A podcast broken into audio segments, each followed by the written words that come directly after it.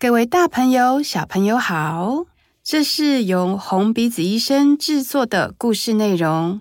每个月有一则故事分享。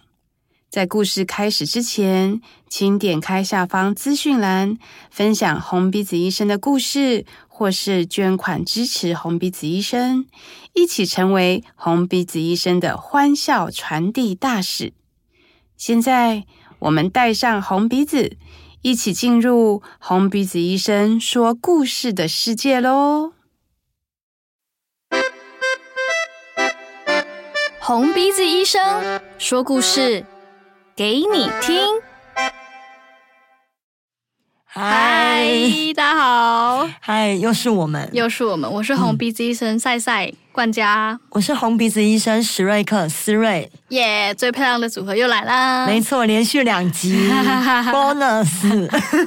上次我们其实聊比较沉重的话题，嗯嗯嗯，就讲一些安宁照护啊，或者是嗯，我们如何就是跟已经生命到达尽头的小朋友或者是大人们，就是服务表演这样子。嗯嗯嗯，就我们很常会需要面对那些可能跟我们有长期的关系关呃连结的，哎，我都不知道你跟他们有长期的关系啊。没有，我说连结好不好？连结对，呃，我们很需要就是去面对这些离别。嗯，其实就连只看过一眼的这种。都还是很难呢。其实你知道他即将要离开了人世了，而且其实我觉得不只是离别这件事情，嗯，就算是我们有时候在治疗陪伴，嗯嗯嗯，那些画面的冲击性，其实也会影响到我们的心情。对，就是他这个怎么讲呢？因为毕竟我们的工作环境是医院嘛，然后接触到的也都是生病的病患，所以其实某种程度上来说，心理压力还蛮大的。对，嗯，而且要如何去面对或者是去释放，其实就是变成我们可以继续做这个工作的很重要的课题。对对对，其实协会是有让我们定期的接受团体治疗了。嗯，就是团体咨商。对对对对，对，嗯，然后我们会聚在一起啊，然后。可能分享，嗯，或者是做一些活动，对，然后去释放自己这一年来的压力，这样子。我还记得那时候在培训的时候，就是我们的老板就有问我们说，当我们遇到一些不顺心的事情的时候，有没有可以倾诉的对象？嗯，然后我那时候想说，哈，什么啦？连那个会不会交朋友都要管了？但我后来就发现，这是非常重要的，因为。发生这些事情，如果有一个可以倾听的，或是像我们可以跟销售医生之间可以彼此聊聊，因为大家都知道这是什么感觉嘛，大家都知道这是什么经历，嗯、有有一个可以共感的人能够听，或者是有一个人可以默默的承受我们的这些情绪，是蛮重要的。哎，这真的很重要，因为我上一集有提到，我连续可能几个礼拜，然后就是跟两个观众告别嘛。嗯、那后来我们就刚好有一个团练，嗯，然后我就跟大家分享这个经验，嗯、他声泪俱下，对，我就哭了。但是呢。其他的小丑医生也是哭一片，这样对，对。然后那个时候，我会觉得，哎，我真的有被陪伴，嗯，所以大家都懂这种感觉，懂。对，那那个你知道那一种伤心的感觉，有有人承接住之后，就会比较容易可以让它过去。好神奇哦，是因为人是群群居动物吗？嗯、很需要一个团体的感觉。对对对，就。就是那种，我们都很需要人家认同。对对对对对对对，嗯，那种感觉，其实我觉得，如果知道说，哎，有一群人可以理解，其实我觉得就没有那么孤单，或就是不会觉得只有我一个人在承受的。我刚刚想的是，不知道医生跟护理师有没有这样的一个团体？哎，哦，对他们，真的第一线压力好大哦。嗯嗯，他们可能我觉得有时候也需要。一点点把那个感受关掉。对，嗯、像是我我上上一集不是分享我去八楼，然后有个小朋友正准备要拔管嘛。嗯，其实我们那时候去的时候，他大概是两个小时后就要拔管，但是那两个小时期间呢，护理师还是无微不至的照顾他的每一切，就好像他没有要被拔管一样。嗯，就是他对待他们对待每一个小朋友，对待每一个病人都是一样的，一样用心，一样的细心。然后我就觉得。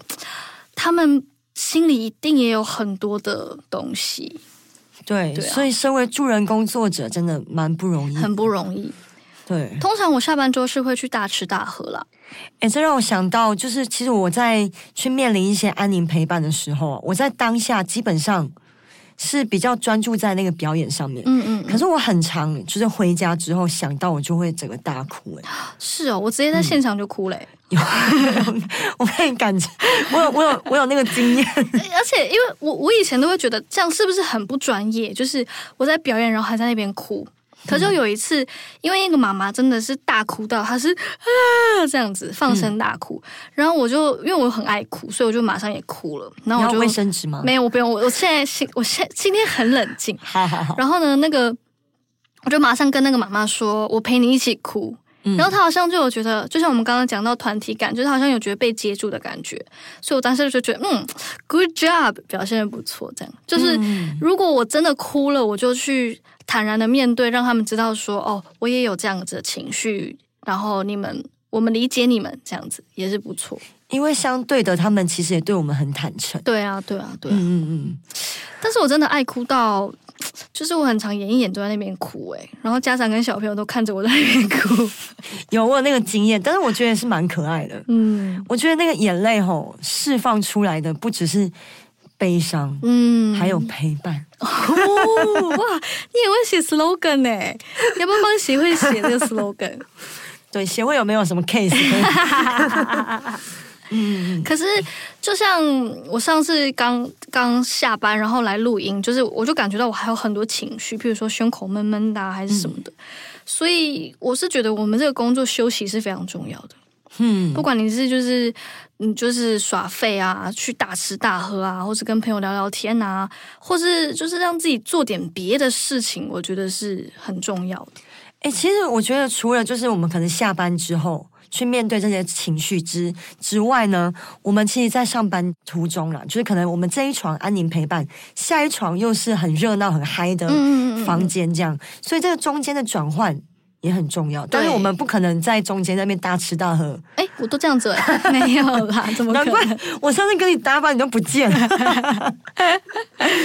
对，然后中间的转换，其实我们之前那个集训周的时候，那个国外的比较资深的小丑医生就教我们一些方法。嗯，就比方说，我们就简单的整理一下自己的服装，嗯，或者去酒精这样消消毒，嗯，就是有一个仪式感。对，让我们去过这个情绪，然后带了一个零的状态，嗯，去到下一间房间。对，嗯，像上次我在八楼，就是那个要拔管的小朋友。的下一个小朋友就是一个很活泼的小朋友，嗯，所以我们也是透过就是消毒、洗洗手啊，然后重新整理一下自己的妆啊、自己的衣服，然后重新就是也是从零开始。但是我觉得蛮厉害的是，我们能够很快的就进入那个状态，而且在表演的时候，就看着那个小朋友很活泼，跟我们互动，就真的好像觉得哦，心情有得到一个转换，不只是状态上的。嗯嗯，对对对对，我觉得归零很重要。嗯嗯，归零高呢？我我我也蛮喜欢吃的，对。然后呃，如果是去面对一些就是我们感情很好的伙伴，就是朋友们离开，我我觉得我也是从那个法国的小丑医生那边学到一个蛮好的方法，嗯，就是他说，呃，我们可以留给我跟他之间一个一秒、一分钟、一秒钟，一秒钟也太短了吧，一分钟的静默。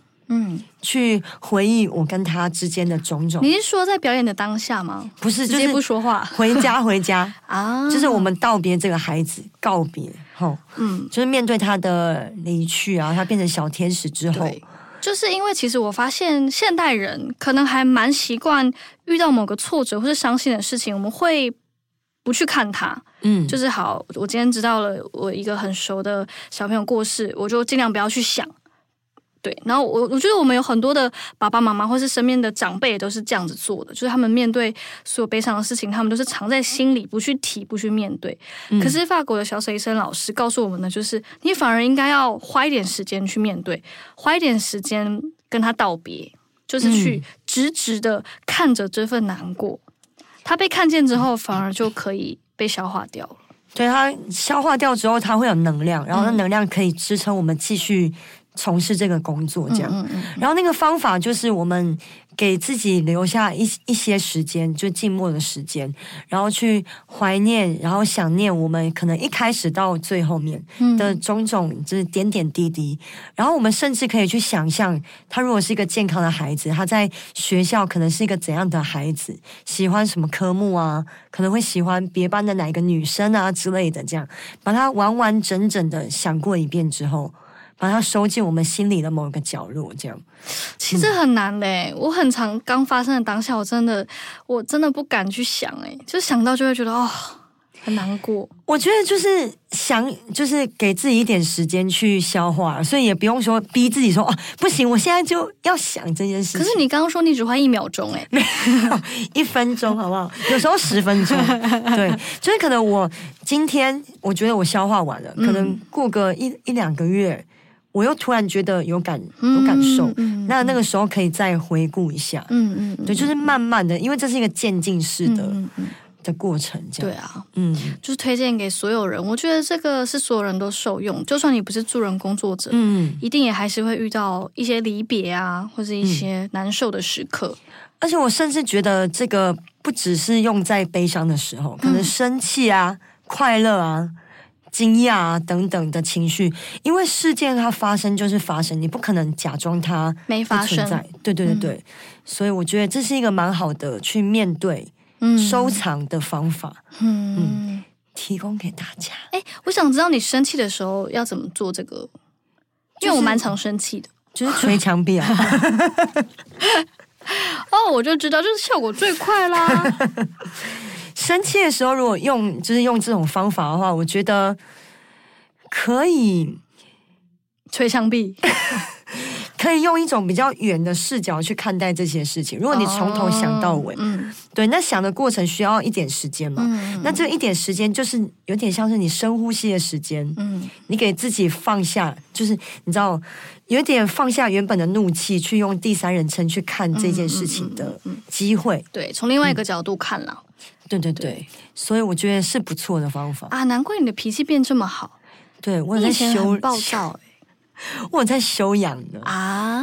对对对，我觉得就是当了这个小丑医生之后呢，真的学到蛮多的。嗯，不只是因为表演的技巧上一定是要一再的精进嘛。嗯，然后我觉得包括如何面对悲伤跟失落啊，如何建立有距离的同理心啊，甚至是对于人生或者是生命的态度也是不太一样，会一直有一些新的刺激。嗯、真的、嗯、会有一种我可以慢慢的接受，就是人生的无常这件事情。嗯嗯，就对以前的态度蛮不一样。嗯嗯，或者也有一些烦恼，以前会觉得哦，这个真的好严重哦，那现在想想都觉得唉。有什么啊？健康平安就好了。嗯，对啊。然后，其实我并不排斥我感受到悲伤这件事情。嗯哼，因为我觉得我会希望我自己，期许我自己，就算做了三十年的小丑医生，我还是会为那个病人的离世而感到很伤心。这样，嗯嗯嗯，因为我觉得不要忘记每一个生命都非常珍贵。嗯嗯嗯嗯嗯。嗯这是我给我自己的期许了。嗯嗯，其实，在法国的小丑医生都做到七十岁，对对，就他们都是已经有了一大辈子的人生的经历，但他们还持续在这个地方，一个终身的使命的感觉，这真的很棒哎。嗯嗯嗯。不过我之前也有一些转换的心态，就是譬如说在八楼有很多那种刚出生几个月啊、几天或者是一两岁的小朋友，他们就一出一生下来，可能就因为一些先天疾病，或者是可能他们是早产儿，就是有很多的，譬如说肺的功能不完整啊、肠道的功能不完整，他们就很快就又要去当小天使。然后我我后来就觉得说，他们可能真的是天使诶，就下来看一趟，嗯、就体验一下。这个又要讲到比较灵性的，怎么说？就我曾经有看过一个灵媒的 YouTuber 讲，嗯、然后他就有说，就是那一些比较在这个世界上驻足比较短暂的灵魂们，其实他们已经道行很高了啊，所以他们就有点像是在快速修的那个班这样子，然后就是修完之后，他就已经达到他的功课。对啊，像我们在这边。嗯活着这不这，我们道行 赚钱啊什么的，养家糊口啊。那我我我服务到那个一百零六岁的，那也很有福报。就是说他，他他这一辈子就是把他大部分要修的课题都修完了。嗯嗯，就是每个灵魂来到这边的议题，就是功课不一样。嗯我嗯，我觉得蛮有趣的。哎、欸，我们讲的好深奥哦。对啊，完全已经不像是红鼻子，我们还是红鼻子医生哦。哎、欸，嗯、那我最后跟你分享一个可爱的，嗯，就是我已经连好几个礼拜，有时候去服务那个小朋友，然后都有妈妈突然说：“哎、欸，你知道他们吗？我们有捐钱给他们呢。”然后我都会说：“妈妈，突然讲这个也太现实了吧。”谢谢妈妈，谢谢妈妈，但是还是不要。一见面就讲这个吧。哎，你知道他们吗？我们都有捐钱给他们。哇，瞬间压力好大，瞬间压力超大。但还是谢谢各位大家的捐款，谢谢大家的支持，我们会继续努力的。嗯，好啦，那这一集也到达尾声喽，我们就下次见，下次见，拜拜。红鼻子医生，我们下次再见。